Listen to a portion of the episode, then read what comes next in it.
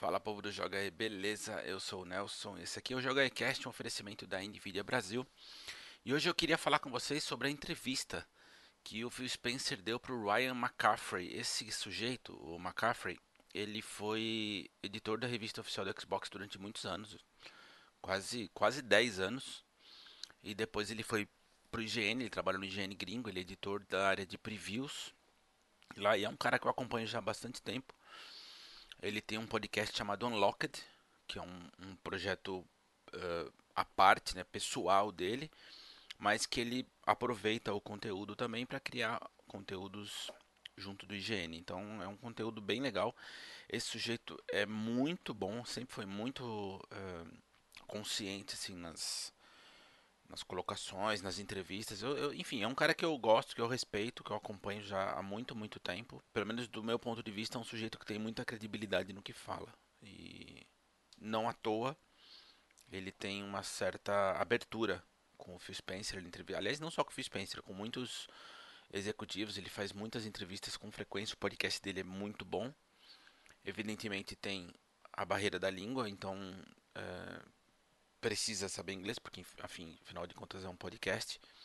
Ele posta também no YouTube o vídeo, mas de toda forma, se você entende de inglês e, e procura um conteúdo assim bem bom mesmo, eu aconselho a acompanhar esse sujeito. Eu vou deixar o link desta entrevista específica no canal do YouTube aqui do, do Joga aí, na, na parte de descrição. Então, se você se interessar, clica depois para assistir na íntegra. É uma hora de conversa, muito boa. E aí eu resolvi fazer uns pequenos destaques para falar com vocês sobre. E assim, o Phil Spencer é um sujeito muito. Eu gosto muito dele porque. É, ele ele que ele, ele, me parece um cara muito simples no trato com as pessoas, né? Um cara que ele é de muito é, é, muito tranquilo, né? De você lidar, de você se aproximar, de você conversar. Ele trata todo mundo muito bem. O que, evidentemente, não é necessariamente é, uma qualidade, eu, eu enxergo isso como uma obrigação da maior parte das pessoas, mas a gente sabe que não é assim que funciona, infelizmente. Então, quem faz isso acaba se destacando. E outra razão é que, assim, queira ou não queira, o sujeito é muito bem treinado, né? Ele é midiático, ele, ele sempre se dá muito bem nas entrevistas, porque ele conhece muito bem a Microsoft, ele trabalha lá já há, há décadas, né? Veio da, da, Microsoft Game Studios, depois até assumir aí a, como chefe de Xbox. Então, assim, o cara conhece muito bem as entranhas da Microsoft, sabe muito bem como é, lidar com, com, com, a, com a mídia e conhece como poucos o pensamento corporativo da Microsoft, né? Então, acho que até por conta disso ele ele chegou onde chegou, não é à toa, não. É um cara que, que é muito competente, mas também conhece os atalhos. Bom, estou falando tudo isso para dizer que ele normalmente é um cara que sabe responder qualquer coisa. Aliás, um detalhe dessa entrevista que me chama muita atenção, evidentemente foi feita uh, online, remotamente, né? Está trabalhando de casa também.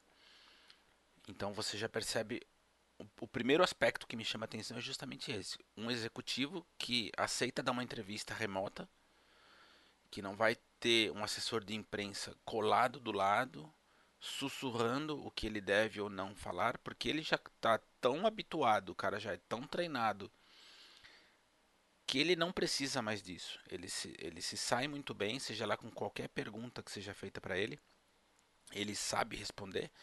E aí o que se percebe nessa uma hora de conversa é que assim, ele fala muito, ele fala sobre todos os assuntos que foram perguntados, mas ele não dá nenhuma resposta explícita, nenhuma resposta direta, é, de maneira que ele parece um político, a verdade é essa. Ele fala, fala, fala, mas ele dá as escapulidas dele, sabe? O bicho é liso.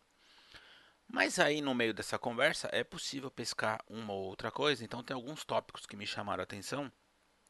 E, e para mim o, o, principal assim de tudo que foi dito, é, o Ryan pergunta para ele sobre o preço do Xbox Series X. E a resposta dele é muito curiosa, que ele, ele não fala, obviamente, né, ele não dá um valor. Mas ele diz que o Satya Nadella, que é o CEO da Microsoft, meio que deu carta branca para ele para que ele faça o que for necessário para o produto ser competitivo e que ele possa de fato bater de frente com a Sony. Né? Então,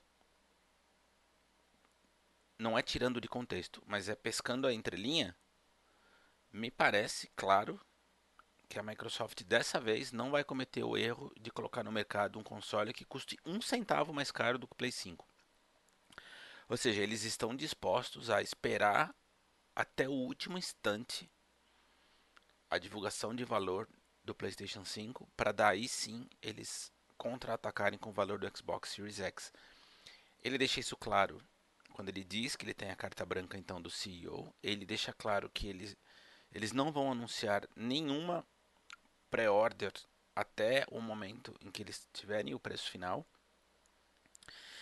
E aí, outra coisa que ele falou que me chamou a atenção dentro dessa conversa, é, o Ryan pergunta sobre a possibilidade de, de atrasos do lançamento do console globalmente e se porventura algum jogo grande, por exemplo, um Halo Infinite, caso aconteça de algum jogo AAA, algum jogo carro-chefe, sofrer um atraso de produção ou um atraso por conta dessa epidemia toda, essa pandemia que a gente está vivenciando, e por consequência a produção ter que ser postergada, se isso acarretaria também no atraso do lançamento global do aparelho, e a resposta dele é curta e grossa: não.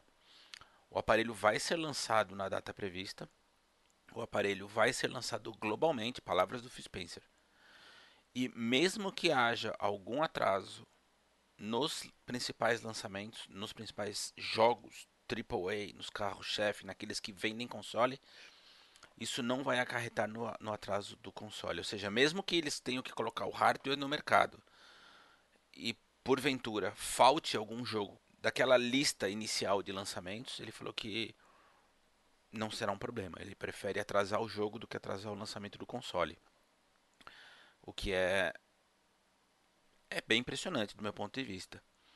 E o Ryan perguntou também sobre se ele evidentemente estava acompanhando, né, a, aquela apresentação que a Sony fez sobre o PlayStation 5, que a gente até comentou aqui já no Joga aí, de que do meu ponto de vista, particularmente falando, foi um, um desperdício né, de oportunidade de marketing, olhando do, do marketing, né, vendedor da Sony, em, em, falar diretamente com o consumidor, eles preferiram fazer uma, uma, uma apresentação que já estava pronta da GDC, muito técnica e que afinal de contas, que, embora tenha sido feita para um público técnico, eles também chamaram o público final e aí gerou esse ruído no meio do caminho. Pois bem, o Ryan perguntou para ele se ele acompanhou e se ele é, ficou contente com a revelação da, da, dos aspectos técnicos do, do PlayStation frente ao Xbox. E ele falou que sim, que evidentemente que agora ele está mais confiante ainda. Ele já estava confiante, mas ficou ainda mais confiante com, com aquele com o hardware que, que o departamento de engenharia, enfim, foi capaz de, de criar e que isso de fato vai ser um diferencial na hora que os dois aparelhos estiverem competindo no mercado. Eu achei isso interessante. E aí, quer dizer, essas foram as partes que de fato me chamaram mais atenção. Ele falou muito, muitas outras coisas relativas, por exemplo, a como a equipe está lidando, é, tendo que trabalhar remotamente nesse período de, de, quarentena. Ele falou que nunca na vida dele ele passou por nada nem perto disso e que é uma situação de fato sem precedentes, mas que a equipe está lidando super bem, enfim, que as coisas continuam funcionando dentro do que é possível. É, mas aí teve uma pergunta muito legal que, que o Ryan fez para encerrar a conversa. Ele, ele falou assim: olha, do ponto de vista do jogador, esquece o Phil Spencer executivo, estou perguntando para o Phil Spencer jogador. Se você tivesse a possibilidade de pedir o retorno de qualquer jogo, de qualquer franquia, de qualquer período, e que você gosta muito, que você tivesse a oportunidade de jogar novamente, num, num, né, enfim, num console novo, numa, uma revisão de um jogo antigo que você gosta. E a resposta dele veio de bate pronto, assim, eu gostei muito, que foi o Mac Assault. porque eu também concordo. Acho que Mecha Assault é um jogo extraordinário e mereceria muito um retorno triunfal. Então, é isso. É, acho que essa entrevista foi bem legal, foi bem uh, esclarecedora em vários pontos, principalmente relativos ao lançamento do Series X. Eu espero que quem tiver oportunidade, de fato, vale é, ouvir barra assistir inteiro, porque tem bastante conteúdo. Mas se você não quiser assistir, eu, eu, eu dei um, uma bela de uma resumida, eu acho que dá para ter ideia que o, o, ponto principal é relativo ao preço e me, me ficou muito claro que a Microsoft vai, vai brigar assim com unhas e dentes para lançar um console mais em conta do Play, PlayStation 5 e isso vai ser um problema muito sério para a Sony brigar. Veremos, né? Quem ganha no fundo somos nós, né? Quanto mais os caras se digladiarem, maior a competição, menor o preço e melhor para o nosso bolso. Então é isso. É, Joga Cast de hoje fica por aqui. Um oferecimento da NVIDIA Brasil. E segunda-feira eu tô de volta. Até mais.